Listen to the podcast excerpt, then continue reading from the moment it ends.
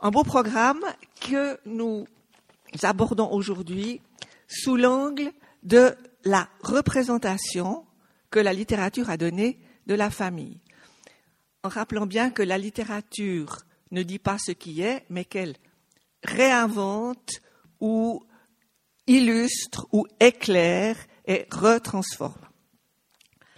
Je crois qu'il n'est plus nécessaire de présenter euh, Roger Francillon à connaissance 3. Il est déjà venu à plusieurs reprises nous parler des grands sujets qu'il a traités durant sa carrière. Je rappelle simplement qu'après ses études de lettres à Lausanne, il s'est expatrié à Zurich, si l'on peut dire, pour y enseigner la littérature française et que de retour au pays, il s'est attelé à de très grands projets concernant le premier, l'œuvre complète de C.F. Ramu, dont il a dirigé la publication aux éditions, ou la republication aux éditions Slatkin, et le second, euh, qui est euh, l'histoire de la littérature en Suisse romande, qui avait paru chez Slatkin et qui a été réédité aux éditions Zoé. Donc, le professeur Francillon travaille à la fois en profondeur comme spécialiste d'un sujet et à la fois en largeur, si je puis dire, pour euh, élargir euh, un thème à une période et euh, à un espace géographique aussi. Alors aujourd'hui, la période est très longue puisque il va nous partir de la Bible, hein, ce qui signifie que spatialement aussi, l'espace va être très vaste et nous nous réjouissons beaucoup de ce voyage. Merci.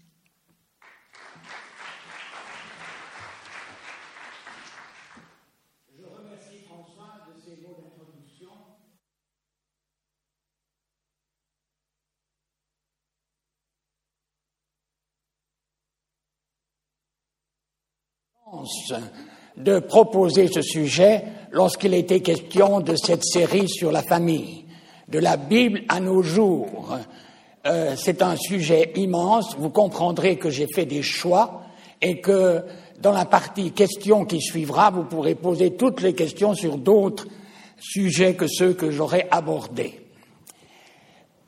Pour pouvoir euh, justement donner une sorte d'ossature à ma conférence, je me suis posé la question, ne devrait-on pas partir d'une définition de la famille?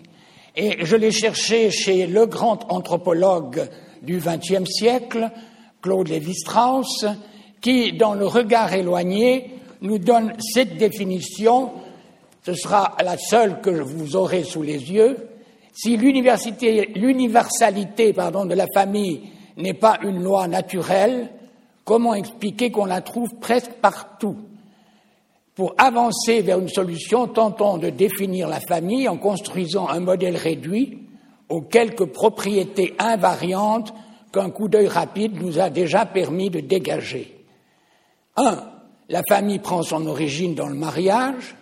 Deux, elle inclut le mari, la femme, les enfants nés de leur union, formant un noyau autour duquel d'autres parents peuvent éventuellement s'agréger.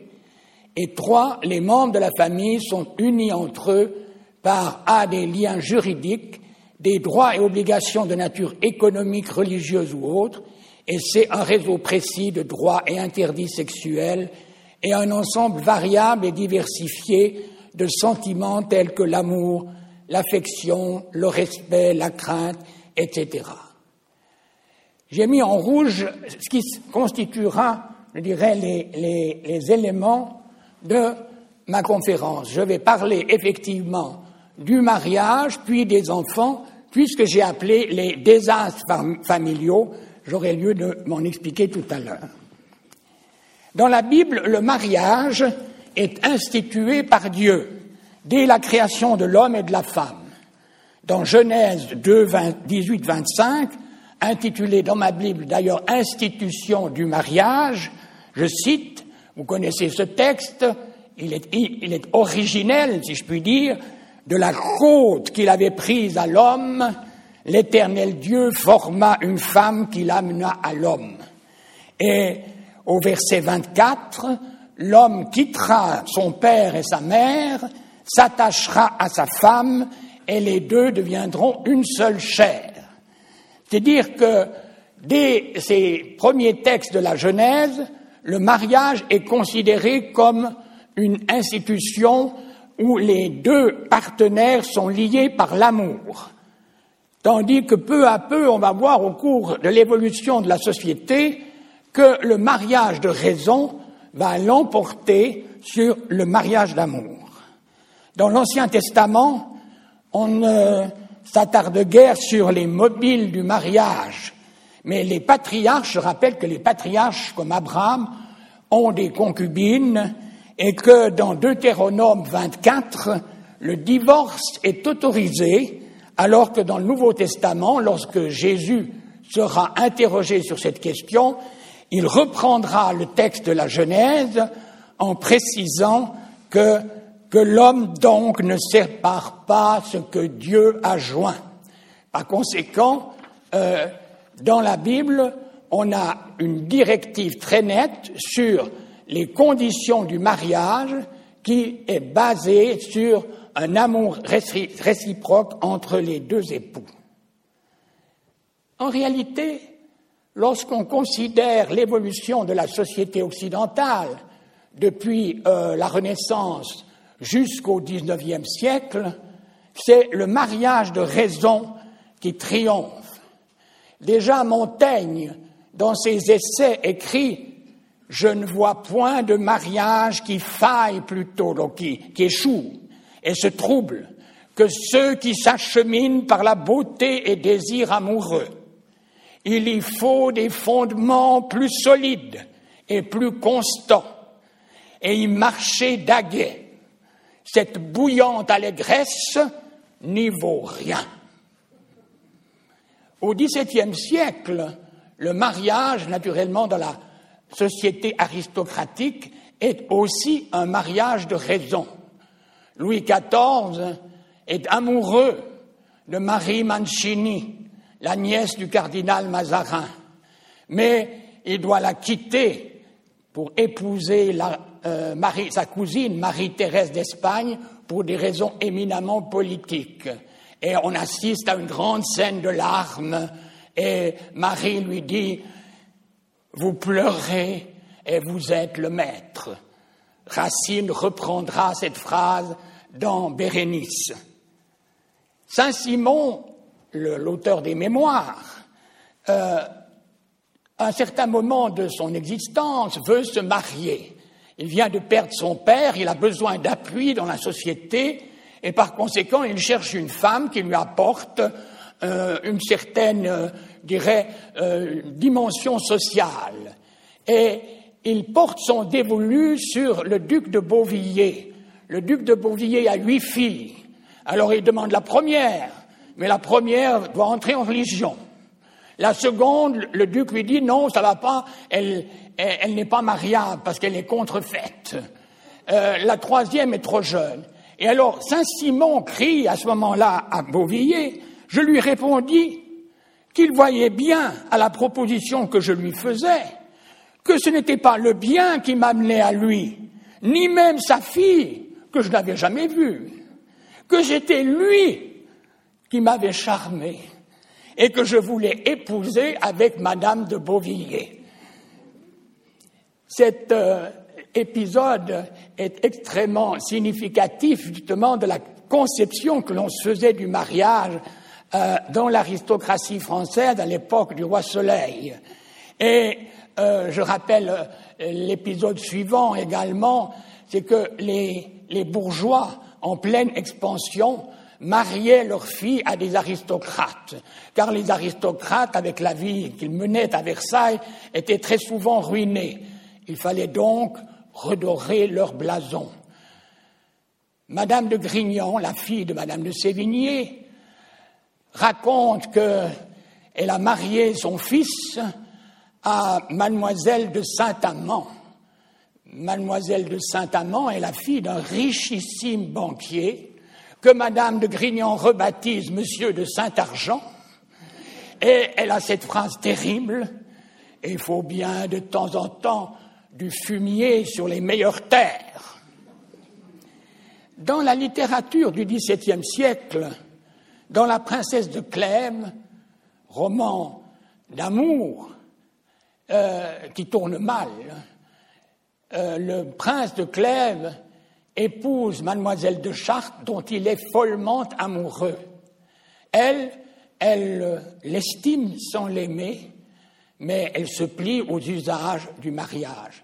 Et peu après, au cours d'un bal, elle tombe amoureuse du duc de Nemours, qui est un, un don Juan extraordinaire, et elle l'aime, lui l'aime également, elle résiste à cette passion, le mari subodore qu'elle l'a trompée et en meurt de jalousie, est devenue veuve, elle renonce à épouser M. de Nemours, bien qu'elle l'aime, bien qu'il l'aime, par souci de son devoir envers son, défunt mari, et par souci, ça c'était assez extraordinaire, de son repos, parce qu'un mariage basé sur l'amour ne peut pas apporter le repos.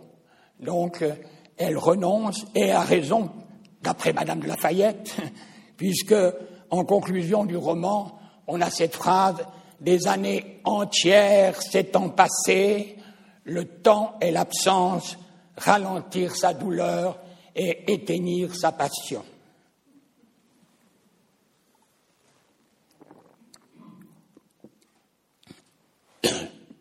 Dans les comédies de Molière, nous avons, il faut le dire, un contre-monde, un monde à l'envers, car les comédies se terminent toujours par des mariages d'amour, au détriment des pères qui voudraient imposer à leurs filles des mariages de raison.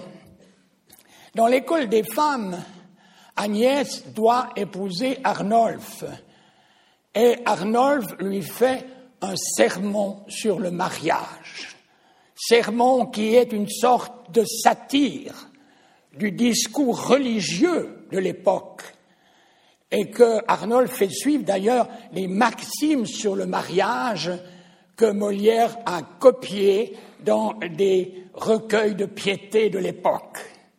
Vous connaissez cette fameuse réplique, mais elle est tellement magnifique que je ne résiste pas au plaisir de vous la lire. Le mariage, Agnès, n'est pas un badinage. À d'austères devoirs, le rang de femme engage. Et vous n'y montez pas à ce que je prétends pour être libertine et prendre du bon temps. Votre sexe n'est là que pour la dépendance, du côté de la barbe et la toute-puissance. Bien qu'on soit deux moitiés de la société, ces deux moitiés pourtant n'ont point d'égalité. L'une est moitié suprême et l'autre subalterne.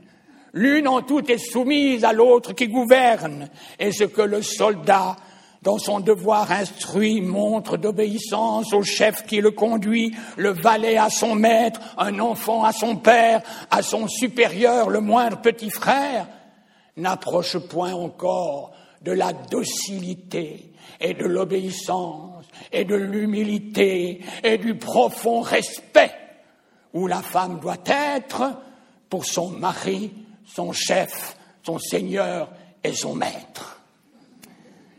C'est le génie de Molière, vraiment, qui, dans ses quelques vers, ironise de manière cruelle la situation des femmes de son temps et qui, euh, je dirais que ce texte pourrait être est encore actuel dans certaines sociétés euh, de notre monde. Dans le roman bourgeois, roman burlesque d'Antoine Furtière, l'auteur écrit Sachez donc, chers lecteurs, que la corruption du siècle ayant introduit de marier un sac d'argent avec un autre sac d'argent, il fut fait un tarif pour l'évaluation des hommes et pour l'assortiment des paris, des partis, pardon. Et puis il, fait, il donne une table avec un tarif. Alors si vous avez une fille qui a 2000 livres, eh bien elle pourra épouser un commis. Si vous avez une fille qui a 100 000 livres, elle pourra épouser un duc et père. Dans ses maximes, La Rochefoucauld écrit Il y a de bons mariages, il n'y en a point de délicieux. Mais la rançon de ce mariage de raison, bien que très souvent, comme le constate Saint-Simon dans ses mémoires, ce type de mariage conduit à un mariage d'amour. Je veux dire que l'amour vient après, euh, la tendresse vient après, mais euh, il peut aussi y avoir des, des couacs. Et le couac, c'est l'adultère. Mais au XVIIe siècle, l'adultère féminin est extrêmement sévèrement puni. Par exemple, la femme du grand Condé, qu'on a soupçonné d'avoir couché avec un valet, est enfermée en prison pendant les 25 dernières années de sa vie. Alors qu'au contraire, l'adultère de l'homme est accepté, témoin le personnage clé de l'époque, le roi Soleil, qui, euh, lui, euh, a eu beaucoup de bâtards et non seulement les a légitimés, mais a même voulu à la fin de sa vie qu'il puisse peut-être accéder au trône. Au XVIIIe siècle, on sent déjà une sorte d'opposition entre le mariage d'amour et le mariage de raison. Dans le jeu de l'amour et du hasard de Marivaux, Dorante doit épouser Sylvia. C'est un mariage arrangé par leurs parents respectifs. Mais lui, il n'a pas envie, alors il, se déguise, il prend les traits de son valet Arlequin, il n'a pas prévu que Sylvia en a fait de même en prenant les habits de sa soubrette Lisette. D'où la série de quiproquos que vous connaissez si vous avez lu la pièce. Et à la fin, Sylvia découvre qui est le vrai Dorante, et à ce moment-là, elle a ce cri extraordinaire Ah, je vois clair dans mon cœur. Quelques décennies plus tard, Denis Diderot, le directeur de l'encyclopédie, euh, veut renouveler le théâtre et euh, développe toute une série de thèses sur le drame bourgeois. Il écrit deux pièces de théâtre pour illustrer ses thèses, deux pièces qui sont d'ailleurs ratées, que plus personne ne joue aujourd'hui, mais les titres sont très intéressants. Le père de famille et le fils naturel. Il peut paraître curieux quand même de donner deux pièces de théâtre, l'une qui exalte le père de famille dans sa dimension, je dirais, de chef du ménage, et le père de famille qui s'écrit Je vous ai appris moi-même à parler, à sentir, oh qu'il est cruel et qu'il est doux d'être père, et qui s'oppose au mariage de son fils, parce que son fils veut épouser une fille sans, sans argent et, sans naissance, et finalement on découvre que cette fille est, la nièce du commandeur, lequel est le beau-frère du, père. Donc tout s'arrange à la fin. Mais il est intéressant de noter que la pièce donne lieu à des scènes pathétiques où on exalte les vertus du père de famille.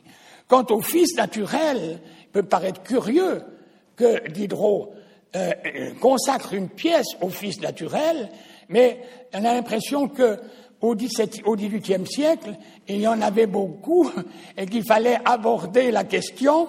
Et effectivement, dans la pièce de Diderot, tout s'arrange puisqu'on découvre euh, que euh, Dorval, le fils naturel, est le frère, en réalité, de Rosalie, et que par conséquent, l'amour qu'il éprouvait pour elle était non pas un amour, euh, euh, je dirais, euh, sensuel, mais un amour fraternel, et que par conséquent, lui peut épouser Constance et Rosalie peut épouser euh, celui auquel elle était destinée. On retrouve aussi ce mélange paradoxal d'amour et de liaison extra-conjugale dans la trilogie de Beaumarchais que vous connaissez tous. Dans le Barbier de Séville, euh, le comte Almaviva euh, arrache Rosine et l'épouse à la barbe de Bartholo. Dans la pièce suivante, Le mariage de Figaro, Rosine est devenue la comtesse, elle est trompée par le comte, et ceux qui connaissent l'opéra de Mozart se rappelleront cette scène extraordinaire au deuxième acte où la comtesse chante son désespoir, son, sa douleur. Euh, et euh, Almaviva voudrait bien exercer son droit de cuissage sur euh, Suzanne, la future épouse de Figaro. Et dans La mère coupable, qui est le troisième volet de la trilogie, et que plus personne ne joue aujourd'hui, eh bien, on retrouve ce même thème. La comtesse, cette fois, a fauté avec Chérubin. Elle en a eu euh, un fils, euh, une fille, pardon, Florestine, et le comte, de son côté, a eu un fils naturel avec, euh, qui s'appelle Léon, et à la fin de la pièce, Léon et Florestine peuvent se marier. Donc il y a un curieux mélange d'amour extra-conjugal et d'amour réel dans, cette troisième, ce troisième volet de la trilogie. On peut s'interroger sur ce paradoxe. Au moment où, au XVIIIe siècle, la famille devient un modèle social de bonheur, le statut des enfants illégitimes est très présent dans cette littérature bien qu'à la fin des œuvres, tout semble s'arranger, alors que peut-être dans la réalité, cela n'a pas toujours été le cas. Au XIXe siècle, c'est le triomphe de la famille bourgeoise, mais son équilibre est menacé. Balzac, dans la comédie humaine, que le critique André Wurmser a appelé la comédie inhumaine, montre dans le Père Goriot qu'il qualifie de Christ de la paternité un pauvre air qui a été victime de sa générosité. Il a dilapidé son immense fortune pour marier ses deux filles, l'une au comte de Resto, l'autre au baron de Nunsingen. Et dans un autre roman de Balzac intitulé Le contrat de mariage, Paul de Manerville est victime de sa femme et de sa belle-mère qui parviennent par la ruse à le dépouiller entièrement.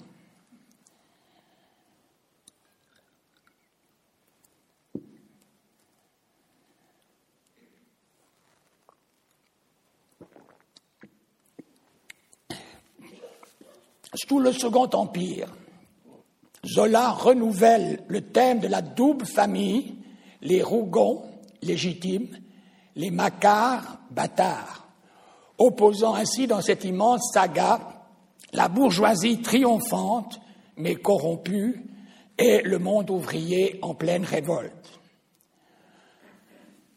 Au XIXe siècle, le divorce, qui avait été institué sous la Révolution, puis supprimé en 1816 à la Restauration, ne sera rétabli par une loi qu'en 1884 donc le divorce n'existe que depuis cette date-là.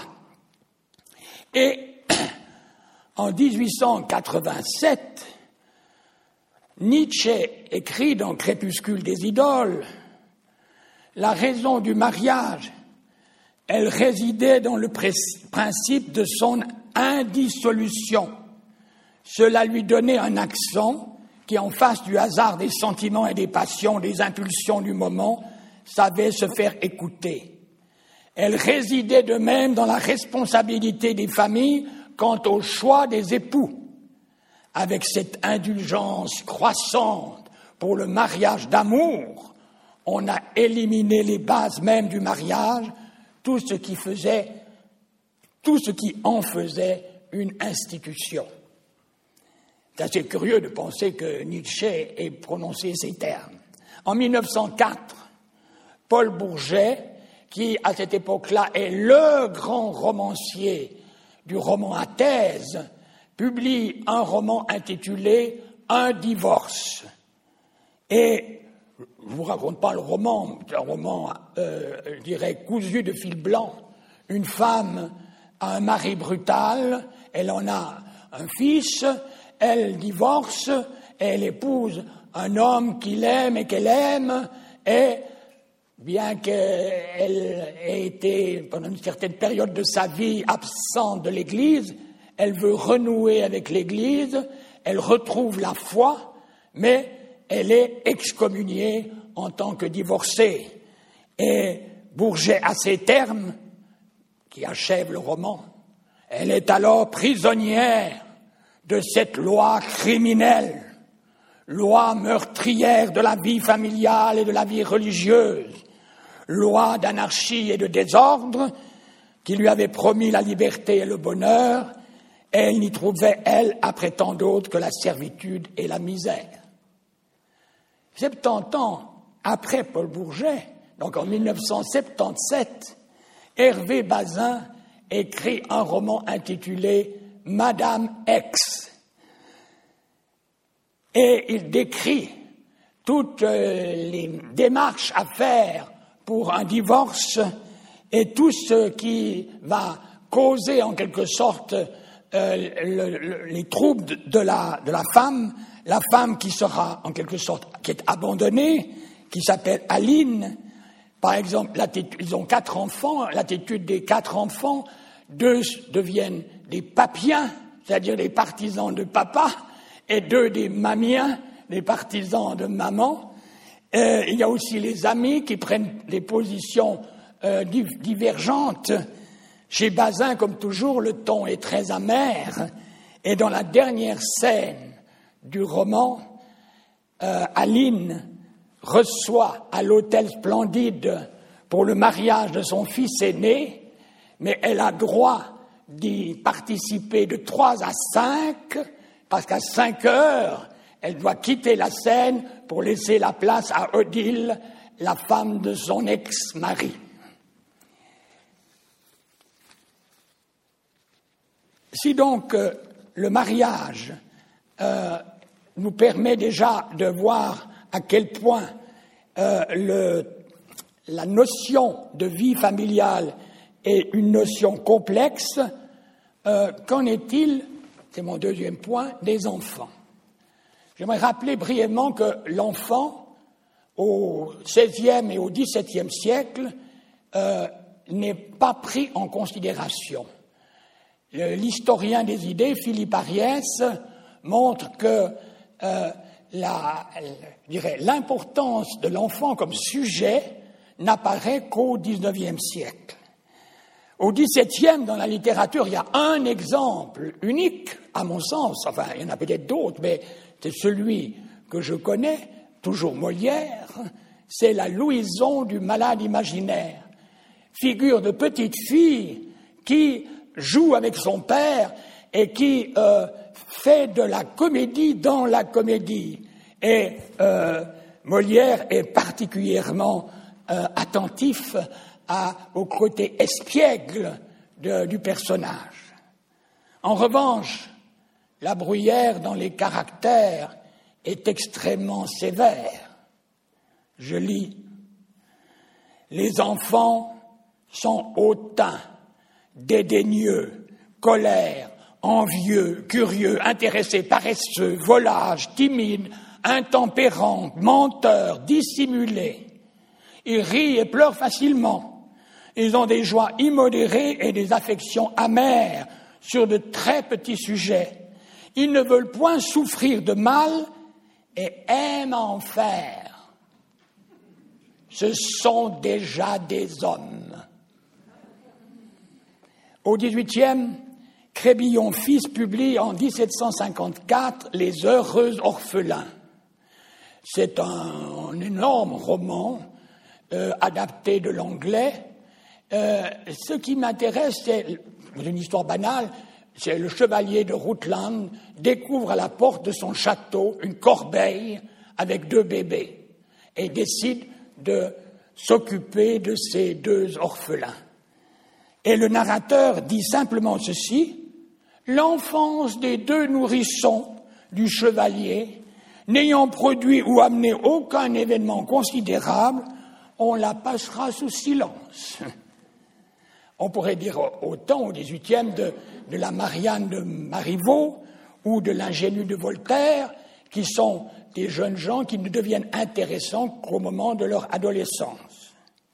Ce n'est donc qu'au XIXe siècle que l'enfant devient vraiment un sujet littéraire et que apparaît pour la première fois l'idée de l'enfant roi euh, qui est entré dans les mœurs, parfois un peu trop, de nos jours.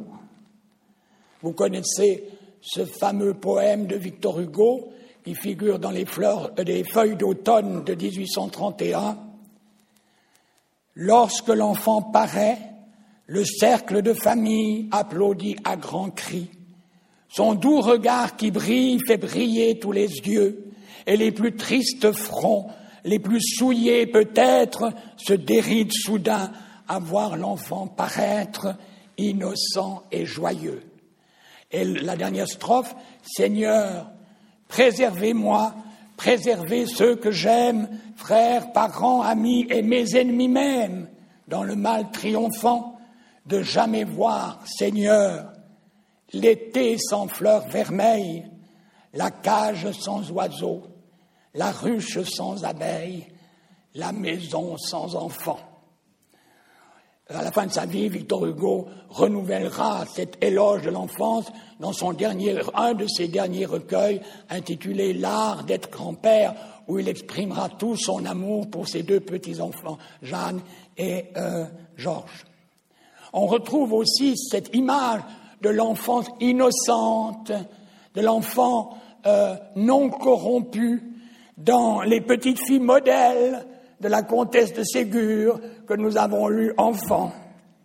Mais il ne faut pas oublier que c'est aussi l'époque de la révolution industrielle, du travail des enfants dans les usines, et que la littérature du XIXe siècle présente toute une série d'enfants maltraités.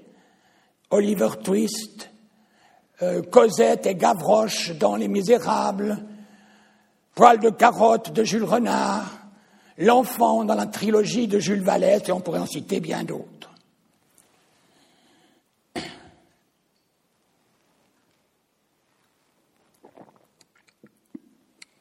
Si la famille jusqu'au 19e, jusqu'au 20e siècle, on peut dire, est déterminée par l'union matrimoniale et la présence d'enfants, ces diverses personnes qui la composent entre eux ont des rapports, comme écrit, comme l'a écrit euh, Lévi-Strauss, juridiques, économiques, affectifs. Et à l'image de la famille unie, qui contribue ainsi à l'harmonie sociale, s'oppose dans la littérature ce que j'appellerais les désastres familiaux, c'est-à-dire les rapports problématiques entre les divers membres de la communauté familiale.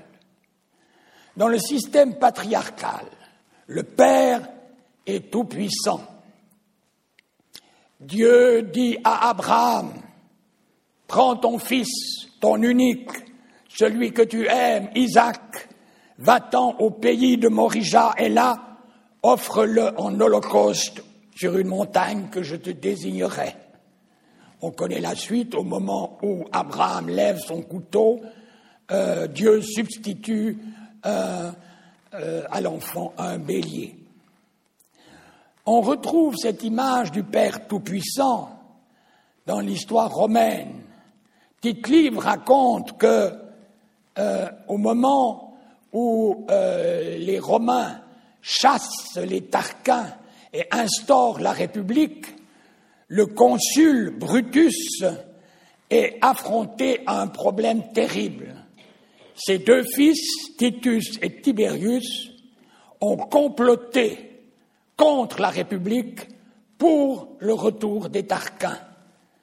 Ils sont condamnés à mort et exécutés en présence de leur père.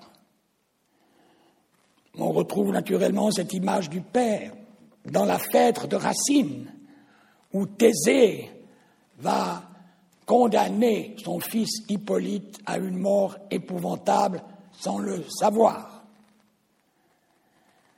Dans la littérature euh, contemporaine, enfin du XXe siècle, on retrouve ce thème de manière extraordinaire dans un roman peu connu de Ramu, intitulé La guerre dans le haut pays. Euh, dans ce roman, euh, je vous rappelle que euh, l'action se situe en 1798, au moment de la révolution vaudoise. Les Ormonans et les gens du pays d'en haut veulent rester fidèles à Berne et refusent les idées nouvelles. Alors Ramu imagine un personnage austère qui ne lit que la Bible, qui s'appelle Josias Emmanuel, et qui, lui, naturellement, est un conservateur, partisan des Bernois. Son fils David, qui fait la poste entre le haut de la montagne et la, vallée, est acquis aux idées nouvelles. Et il figure parmi les soldats qui montent à l'assaut des Ormonds, des Diablerets, pour euh, ramener à la raison les montagnards obtus. Et Josias Emmanuel est à la tête d'un petit, groupe, et au moment où son fils apparaît, le fils, en signe, je dirais, de réconciliation, jette son fusil. Josias Emmanuel, au contraire, tire. Josias, c'est votre fils, vous ne l'avez pas reconnu. Mais le bras n'avait pas tremblé. Josias visait toujours, l'homme n'avait point bougé, le coup parti. Et cette mort extraordinaire, ce, sacrifice d'un fils par un père, euh, est d'autant plus odieuse qu'elle est sans résultat, puisque finalement, ce sont les révolutionnaires qui ont eu raison et que euh, Josas Emmanuel était un personnage en dehors de l'histoire. La révolte des fils contre les pères apparaît déjà dans la Bible. Je vous rappelle le cas célèbre d'Absalom qui euh, est en guerre contre son père, le roi David. Il a une énorme chevelure et au cours de sa fuite, sa chevelure se prend dans les branches d'un arbre, il reste suspendu et les sbires de David transpercent le corps d'Absalom de deux javelons. Et à ce moment-là, dans la Bible, il y a ce moment terrible où on ne dit pas c'est bien fait, mais on dit, on voit David pleurer son fils, Mon fils Absalom, que ne suis-je mort à ta place? Alors que dans les histoires bibliques telles que je l'ai apprises à l'école primaire de mon village, Absalom apparaissait comme euh, un modèle de mauvais fils qui était en révolte contre son père et qui n'avait eu que ce qu'il mérite. Nombreux dans la littérature sont les les fils en révolte, de Shakespeare à Dostoïevski, de Stendhal à Roger Martin Dugard, par exemple, dans la saga des Thibauts. En 1897, Gide publie Les nourritures terrestres qui vont marquer toute la génération d'après la Première Guerre mondiale. Au livre 4 figure la phrase désormais célèbre Famille, je vous hais. Foyer clos, porte refermée, possession jalouse du bonheur. En 1907, Gide donne sa version iconoclaste de la parabole de l'enfant prodigue. Vous vous souvenez que dans le Nouveau Testament, Jésus donne cette parabole et que dans, dans la Bible, le fils prodigue, de retour à la maison, est accueilli à bras ouverts par son père qui fait tuer le veau gras. Dans la version de Gide, le romancier invente un troisième fils, un fils puiné, qui se sent captif dans cette maison et qui, comme l'enfant prodigue, voudrait lui aussi partir. Donc, euh, je dirais que la leçon est inversée. Au lieu de dire qu'on peut toujours revenir dans le giron familial, ici, Gilles veut montrer qu'on peut toujours en sortir, on peut toujours en partir. Et le retour de l'enfant prodigue s'achève sur un nouveau départ, signe de libération pour l'auteur de Les nourritures terrestres. On constate donc que le Père Tout-Puissant a perdu de sa superbe et il n'est pas nécessaire d'attendre l'époque contemporaine pour en avoir dans la littérature des exemples. Par exemple, Shakespeare, vous connaissez le roi Lear de Shakespeare, le roi Lear qui commet l'erreur de partager son royaume en pensant qu'il irait vivre chez ses, euh, ses filles et chez ses gendres et qui finit lamentablement errant sur la lande. Euh, dans cette euh, présentation du couple, j'ai parlé beaucoup du père, mais il faudrait aussi parler de la mère. La mère soumise jusque très, très avant dans euh, l'histoire de la société occidentale, mais parfois la, femme adultère, de nouveau, comme dans le Rouge et le Noir, où Madame de Rênal trompe son mari avec Julien Sorel et finit par amour, par euh, partager en quelque sorte la mort de Julien. Julien, vous vous souvenez, est condamné à mort, exécuté, et Madame de Rênal, qui a pu le retrouver dans sa prison, euh, meurt deux jours plus tard de chagrin. On a un autre exemple d'adultère célèbre, c'est Madame Bovary. Mais là, c'est beaucoup plus prosaïque, parce que Madame Bovary s'ennuie dans cette province et elle, trompe son mari avec des hommes qui sont indignes d'elle, je dirais. Euh, Rodolphe est un, un, espèce de libertin de campagne et Léon est un pauvre clerc de notaire.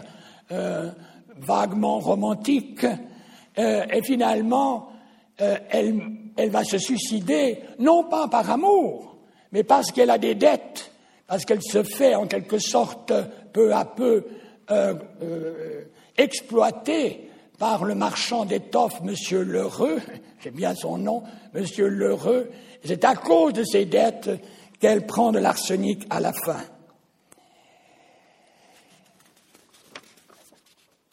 On pourrait aussi, naturellement, à propos d'adultère, de la femme adultère, penser à tout, euh, le théâtre de boulevard du XIXe siècle, avec la fameuse réplique comique Ciel, mon mari, au moment où la femme est découverte euh, avec son amant. Femme soumise, femme adultère, femme aussi tyrannique. Euh, la mère castratrice est présente déjà chez Molière, par exemple dans Les femmes savantes, avec le personnage de Philaminte, ou également on la retrouve avec la mère du poète Arthur Rimbaud, que Rimbaud appelle la mère Rimbe, et qui a en quelque sorte châtré le génie poétique de son fils, ou encore chez Marguerite Duras, dans un barrage contre le Pacifique, où la mère est prête à prostituer sa fille pour avoir de l'argent. Enfin, une scène extraordinaire que je n'ai pas le temps de vous lire, mais je vous recommande ce livre, La promesse de l'aube, de Romain Gary, celui qui a eu deux fois le prix Goncourt, euh, sous son nom et sous celui d'Émile Ajar, et qui euh, évoque la figure de sa mère qui voulait en faire un héros et finalement, il est tellement agacé par cette image de la mère qu'il euh, euh, il dit, ça se termine ainsi, il essaye de la pousser hors du taxi parce qu'il veut, c'est au moment où il veut entrer à l'armée de l'air. Il dit, j'entendis une fois de plus la formule intolérable, devenue depuis longtemps classique dans nos rapports. Alors, tu as honte de ta vieille mère. Passons de ces images du père et de la mère à celles de la fratrie. J'irai un peu plus vite là-dessus. Vous vous souvenez de l'histoire de Cain et Abel? Cain, qu'as-tu fait de ton frère? Et euh, Hugo reprendra cet épisode de la Bible dans la légende des siècles pour en faire un poème où il évoque euh, la naissance de la conscience. Cain est poursuivi partout, errant dans le monde. Il s'enterre dans un souterrain, mais l'œil était dans la tombe et regardait Cain. On pourrait parler aussi des fils d'Édipe, Éthéocle et Polynice, qui s'entretuent aux portes de Thèbes pour prendre le pouvoir, ou Romus et Romulus, fondateurs de Rome, euh, Rémus pardon, et Romulus, Romulus tuant son frère parce qu'il a franchi la limite qu'il avait fixée, ou encore les conflits entre frères, entre Jacob et Ésaü. Jacob qui parvient à arracher à Ésaü son droit d'aînesse pour un plat de lentilles, euh, ou encore l'histoire de Joseph vendu par ses frères comme esclave. Les disputes pour l'héritage sont innombrables dans la littérature, mais elles atteignent un sommet dans la comédie humaine de Balzac. Et de nos jours, on retrouve cela, par exemple, dans les grandes familles de Maurice Druon, dans les romans d'André Mauroy, et plus encore chez François Mauriac. Le nœud de vipère. Le nœud vipère, c'est l'histoire d'un avocat richissime, Louis, qui est près de mourir et qui voit ses enfants comme une sorte de curé attendre, attendre l'héritage. Dès que la maladie me désarme, et il utilise, euh, Mauriac utilise exprès le terme, le cercle de famille hein, se resserre autour de mon lit. Pour conclure ce parcours sur la place énorme de la famille dans la littérature, j'aimerais m'interroger sur la fonction de la littérature. Dans un premier temps, elle a un rôle de reflet de la société, dans une esthétique réaliste. Et dans cette perspective, elle dénonce les travers humains, parfois avec la distance de l'humour, parfois avec violence. Deuxièmement, elle peut aussi avoir une fonction édifiante, morale, et tombe parfois dans le moralisme.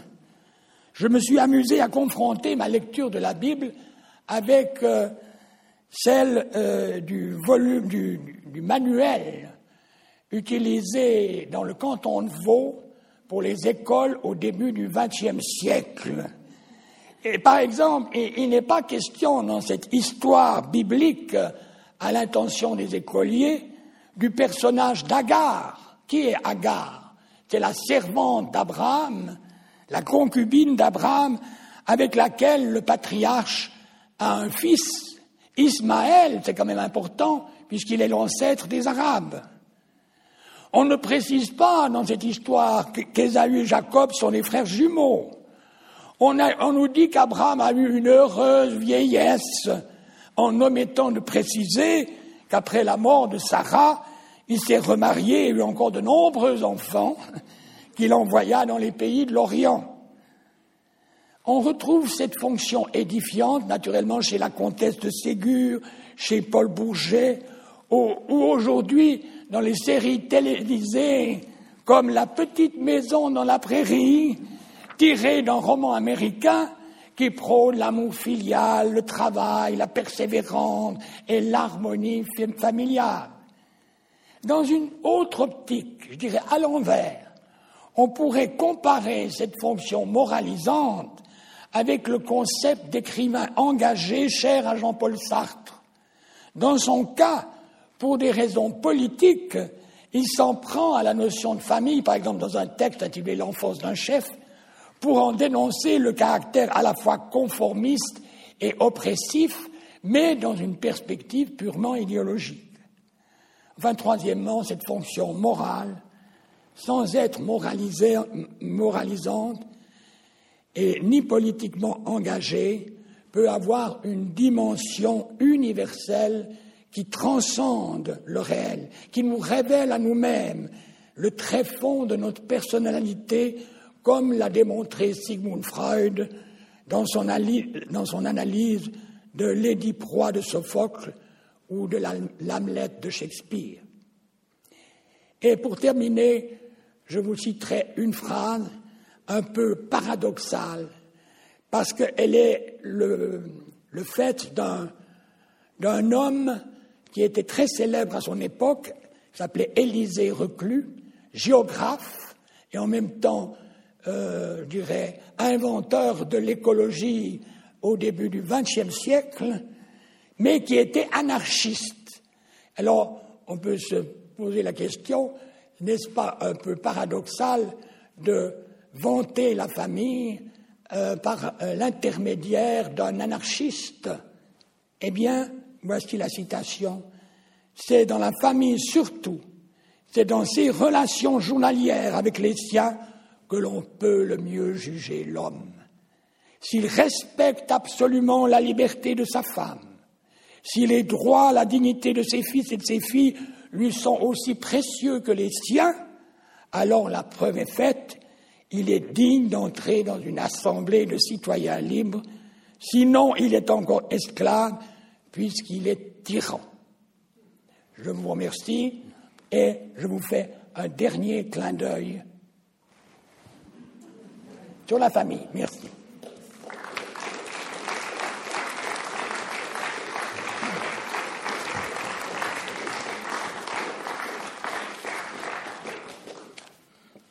Merci à Roger Francillon pour ce renvoyage qui nous laisse un peu étourdis, je dois dire.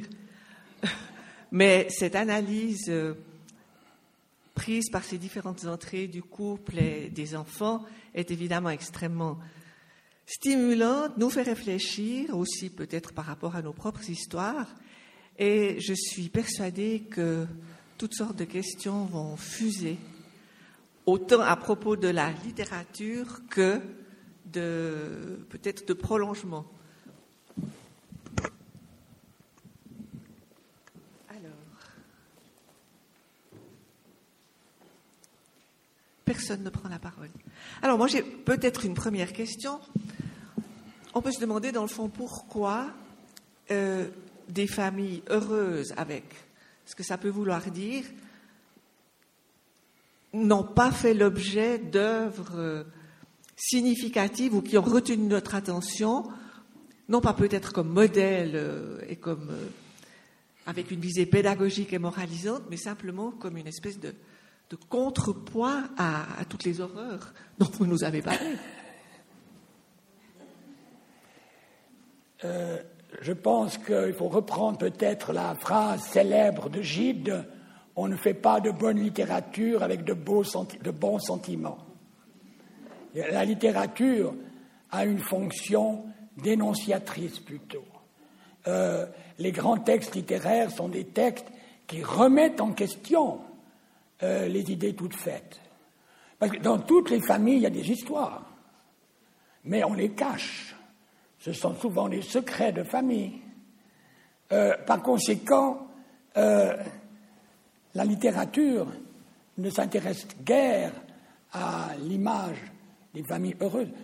Ce qui n'est pas tellement le cas, je dirais, de certains, peut-être de certains euh, romans. J'essaye de trouver, justement, la comtesse de Ségur est un contre-exemple.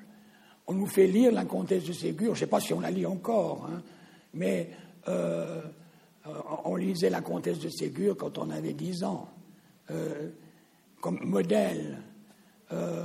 ou bien euh, pas sans famille, mais en famille, d'Hector Malo.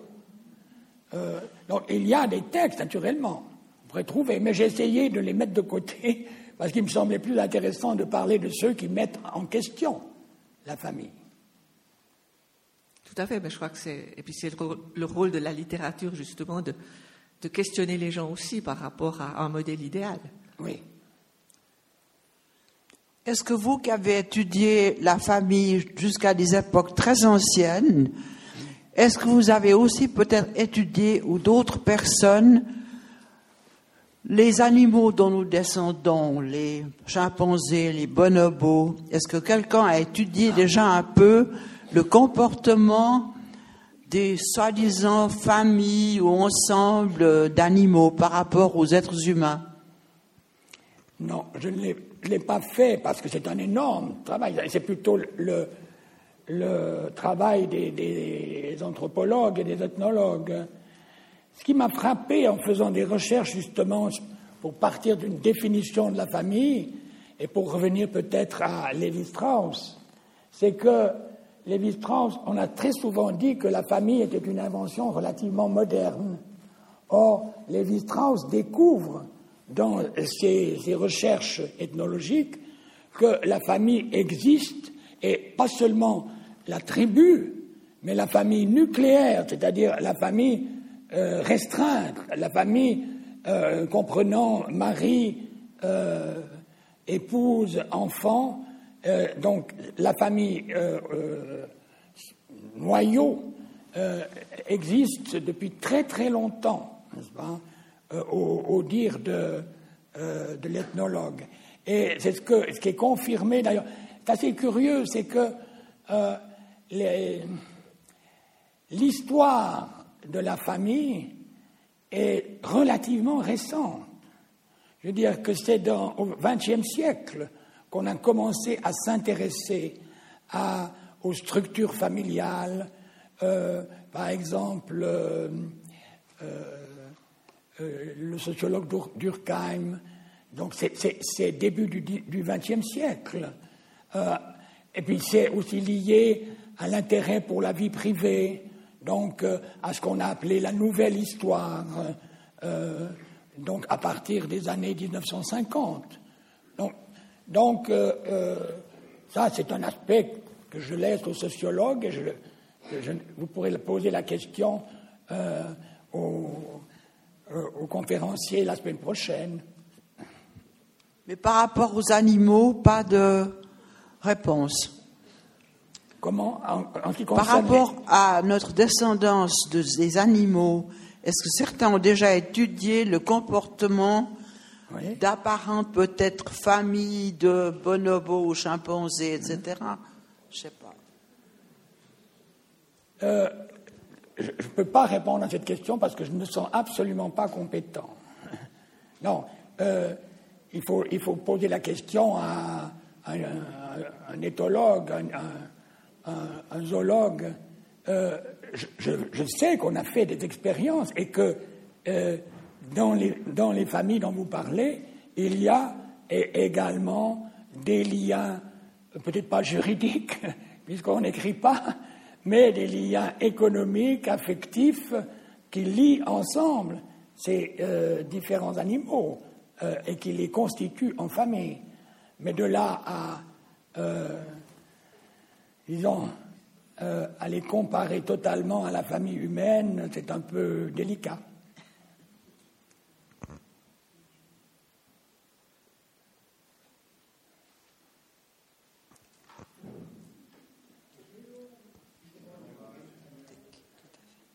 Pourrait, pendant que le micro circule, dire aussi que cette apparition, cette conscience de la famille, tardive dans notre civilisation, on la constate aussi dans la peinture, par exemple. Et que les images de la famille sont apparues surtout à partir du, du XVIIIe siècle. Voilà, le micro arrive. Oui, euh, vous avez parlé du, mariage de raison dans l'aristocratie et la bourgeoisie. Mais qu'en était-il de la notion de, mariage, pour autant qu'on puisse parler de mariage, euh, au niveau du peuple, je dirais, les, paysans, les ouvriers? Est-ce que c'était aussi des mariages de raison ou bien est-ce que l'amour avait aussi une certaine part? Comment, comment se faisaient euh, les liens à ce niveau-là?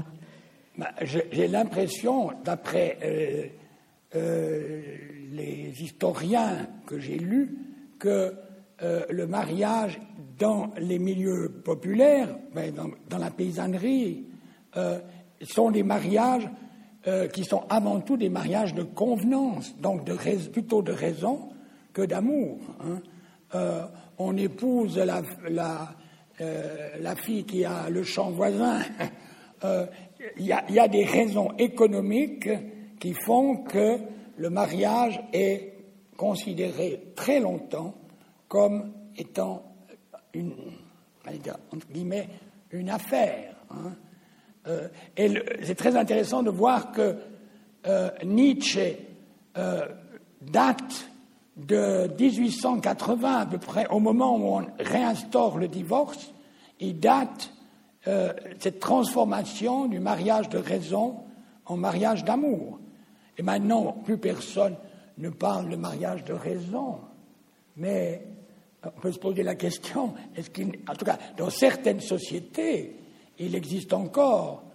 Euh, en Inde, par exemple, nous étions en Inde euh, il y a quelques années et notre guide nous a raconté comment il s'était marié. Il a reçu un message de son père pour lui dire à tel jour, à telle heure, tu te maries. Euh, il ne connaissait ni sa femme, mais les astres sont euh, favorables. Donc tu peux te marier à telle date, à tel jour, on t'attend. Et il, nous racontait qu'il plus ils approchaient et qu'il voyait les femmes de la future belle famille, il s'est dit, ah, tant mieux, elles ne sont pas si moches que ça. Donc, euh, là, véritablement, on voit que dans certaines sociétés actuelles, le mariage arrangé, le mariage de raison est encore la règle. Et, chez nous, jusqu'à quand a-t-il été la règle? Nietzsche dit 1880, mais je pense que ça a été bien au-delà. Il y avait une autre question, je crois.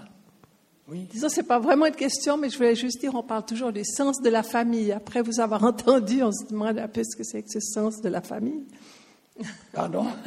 Le sens de la famille, c'est une expression qu'on emploie beaucoup. Le sens de la famille. On dit là, le sens de la famille. Alors là, oui, on se demande. Euh, c'est une très grande vertu. C'est pour ça que j'ai terminé sur cette citation de l'anarchiste Élisée Reclus. Mais en même temps, euh, qu'est-ce que ça implique le sens de la famille? Ça implique euh, la capacité à cultiver, euh, par exemple, les cousinages. Et c'est très intéressant. Je n'ai pas eu le temps d'aborder ce problème-là, euh, mais c'est intéressant de, de, s'interroger sur pourquoi est-ce que on cousine avec telle partie de la famille et pas avec telle autre. dans chez la comtesse de Ségur, euh, les petites filles modèles euh, cousinent avec euh, une certaine partie de leur famille qu'elles ont choisie. Hein. avoir le sens de la famille, c'est, à mon avis, une, une qualité, mais dans la littérature, il n'y a pas tellement d'exemples parce que la littérature préfère les conflits aux, situations sans, sans problème.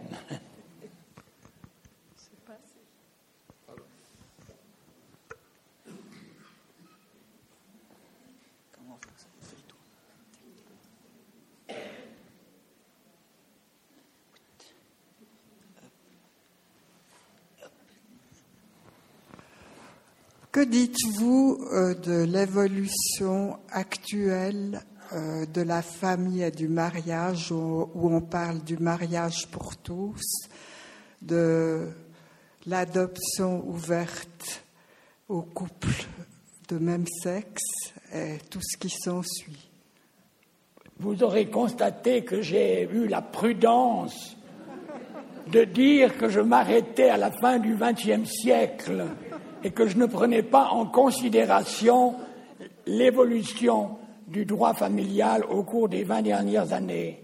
Mais il y aura Madame Suzette Sandeau, à laquelle vous pourrez poser la question. personnellement, je suis étonné par cette volonté d'enfant, ce désir d'enfant, qui fait que les, les mariages homosexuels veulent euh, adopter ou faire, faire faire, des enfants, je trouve, là je suis un tout petit peu heurté euh, par cette espèce de volonté d'avoir absolument des enfants. Euh, mais c'est peut-être, ça fait partie de notre évolution. personnellement, je pense que pas pour des raisons religieuses, mais euh, pour des raisons purement naturelles, euh, le, fait de vouloir avoir des enfants dans des situations qui ne, sont, qui ne correspondent pas à une réalité faisable. Enfin, la nouvelle avis, deux hommes ensemble ne peuvent pas faire un enfant. Donc là, me, ça me choque quelque peu. Mais après tout, je suis peut-être vieux jeu. Vous aussi. Mais je crois surtout que du point de vue littéraire, puisque c'était la littérature qui faisait l'objet de la conférence de Roger Francillon, il faudra attendre peut-être 10, 15, 20 ans pour qu'il y ait de la littérature à ce sujet et de voir comment on met en scène ces situations, avec quels conflits ils pourront apparaître. Oui, à ce sujet, je n'en ai pas parlé parce que vous imaginez, j'avais un sujet déjà tellement vaste, mais j'ai constaté que dans la littérature récente pour la jeunesse, on crée des situations de, avec euh, des familles euh, euh, monoparentales, des enfants divorcés, des familles recomposées, un peu comme dans certaines euh, euh, émissions euh, de télévision où on vous montre, vous connaissez peut-être, il y a une émission qui s'appelle Une famille formidable, alors on a tout. On a des enfants homosexuels, masculins, féminins, des, divorces, des familles recomposées, et tout nage dans le bonheur. Alors ça, c'est de la littérature C'est une forme de littérature par image. Il y a une question encore là devant monsieur. Ou, pardon ah. ah. oui, pardon. Tout là-bas, là-bas, là-bas. Alors, d'abord, madame sur le bord. Là-bas. Mais levez la main très haut. C'est qui qui a vu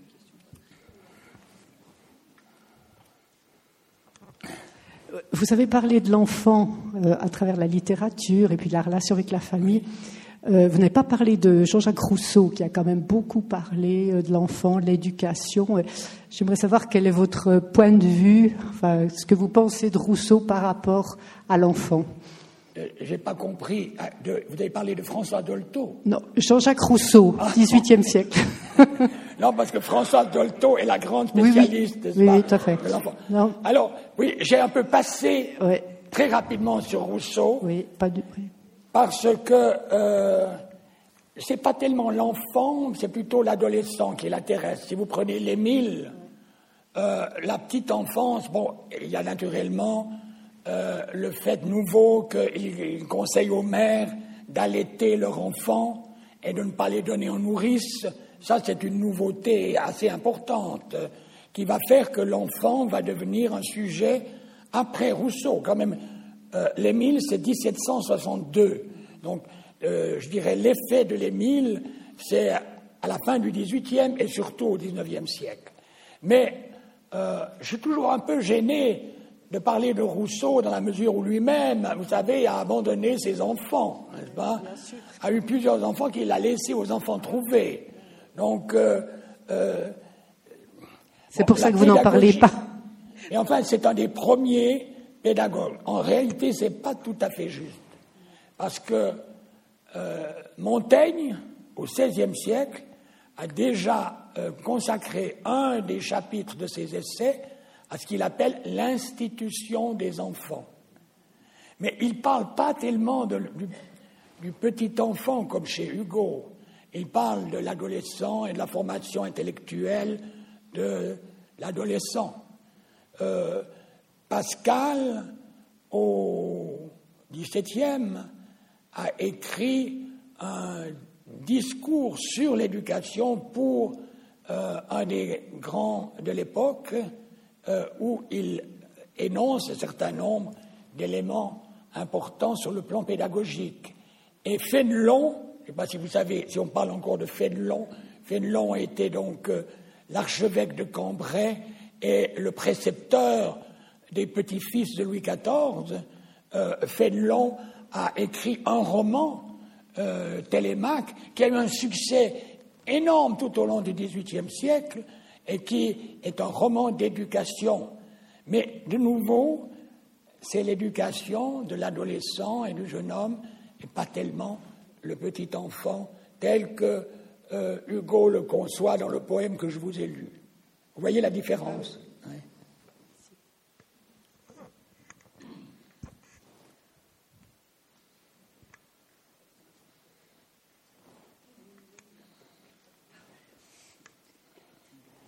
Merci beaucoup. Euh, on a fait un grand saut on a fait un grand saut de puce en parlant du monde euh, biblique, antique, jusqu'à la Renaissance ensuite. On a zappé le Moyen Âge un peu.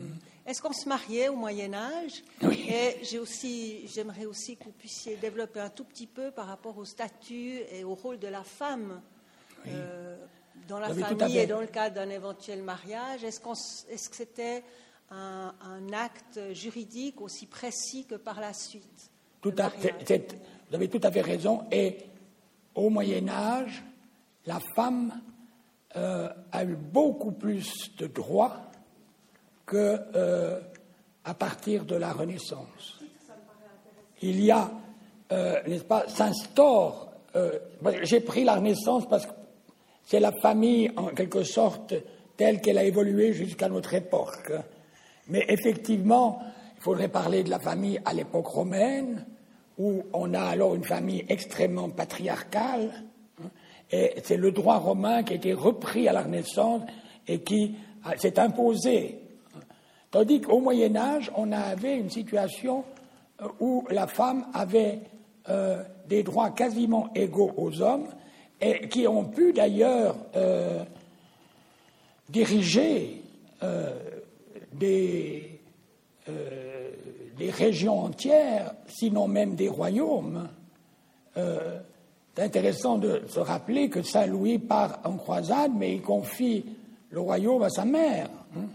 Donc, euh, la, la, femme au Moyen Âge a un statut qui est effectivement de loin supérieur à celui qu'elle aura à partir du XVIe et du XVIIe siècle, et qu'elle a, qu'elle a eu jusque jusqu'en 1950. En fait, euh, bah, si on euh, va non seulement parler du droit de vote, mais de droits élémentaires, comme celui de travailler euh, sans avoir l'autorisation de son mari, ou celui d'ouvrir un compte en banque, n'est-ce pas? Donc, on peut dire que le patriarcat a duré jusque très tard, dans le, dans le XXe siècle. Donc vous avez tout à fait raison, au Moyen Âge. Je devais choisir, alors... Euh, et puis j'ai voulu choisir, j'ai choisi un peu en fonction de euh, la littérature que je, que je connais, hein, je dois le dire franchement. Monsieur Junot. Ce sera la dernière question. Euh, vous avez donc évoqué la famille à deux niveaux parents-enfants.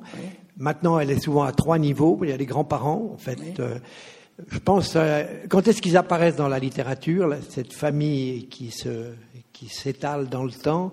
Je sais pas, je pensais au Buddenbrock ou à Thomas Mann, enfin, c'est-à-dire ces grandes sagas dans lesquelles on voit les générations se succéder. c'est quelque chose de récent dans la Oui, littérature. je cherche, je cherche, hein. Relativement récent. Bon, et- il fallait d'abord que euh, les gens euh, euh, vivent vieux, n'est-ce pas? Bon, naturellement, le cas de Victor Hugo est extrêmement intéressant parce que lui a véritablement cultivé, en quelque sorte, ce, ce, je dirais, ce statut de grand-père. Mais derrière- on ne peut pas parler de famille avec, Victor Hugo parce que euh, à ce moment-là, euh, sa femme Adèle était morte et puis euh, sa fille était, morte. Donc il n'y avait pas une. Il y avait lui et la belle-fille et les enfants, et les petits-enfants. pardon. Je cherche des exemples de, de, de sagas avec grands-parents. chez Proust, par exemple, il y a le perso- personnage extraordinaire du grand-père, de la grand-mère et des grandes-tantes à Combray. Euh, mais euh, c'est un. on ne pourrait pas dire que Proust est le, peintre de la grande famille. hein. Euh, peut-être dans des. on, pourrait trouver cela, oui, dans Les hommes de bonne volonté de Jules Romain, où il y a une saga, où il y a plusieurs volumes et où on retrouve des personnages qui sont les petits-fils de personnages euh, présents antérieurement dans d'autres volumes. Euh, c'est vrai que, que- que la long- l'allongement de la durée de vie crée en quelque sorte un nouvel espace familial et qu'effectivement les, les relations entre euh, les, grands-parents et les enfants deviennent un, sujet, peuvent devenir un sujet de, littérature, mais il n'est pas tellement fréquent jusqu'à la fin du XXe siècle. Euh, c'est le sujet d'ailleurs dont parlera mon, collègue sociologue la semaine prochaine, puisqu'il s'agit des, relations entre, entre euh, j'allais dire, les vieux et les jeunes. hein. Oui, la transition est faite pour cette euh, conférence de la semaine prochaine où il sera question de la remise en, cause aussi de- des relations par le vieillissement de, la population et au sein des familles. Je remercie encore une fois beaucoup Roger Francillon qui nous a donné envie de, de lire et de relire un certain nombre des œuvres qu'il nous a citées et qui montrent qu'il y a là vraiment un sujet euh, inépuisable, mais qu'il a presque épuisé aujourd'hui. Merci.